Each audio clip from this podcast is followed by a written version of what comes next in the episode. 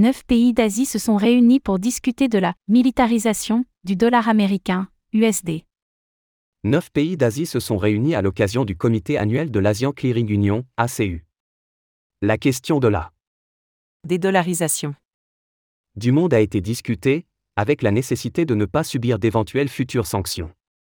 Le point sur ce que cela veut dire pour le statut du dollar américain, USD, en Asie et ailleurs.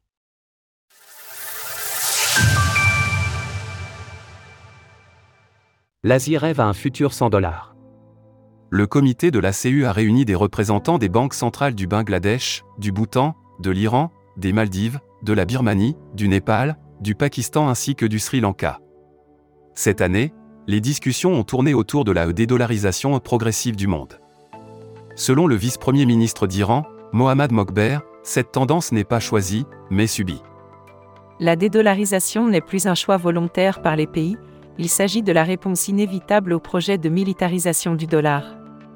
Cette remarque n'est bien sûr pas anonyme venant de l'Iran, le pays étant visé par des sanctions économiques américaines depuis 1995.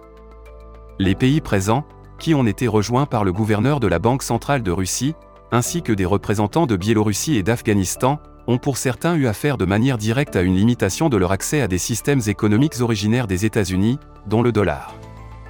Pouvoir exister en dehors du système classique.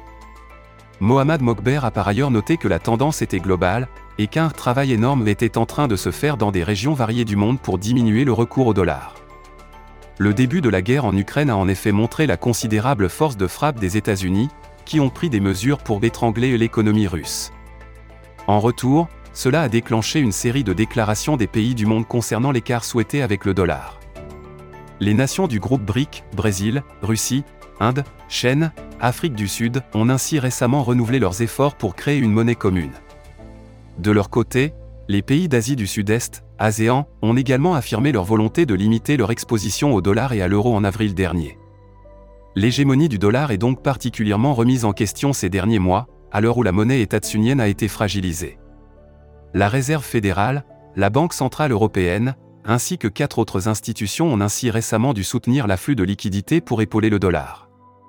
Alors que les États-Unis sont empêtrés dans une nouvelle crise liée à la dette, le dollar a donc perdu de sa superbe.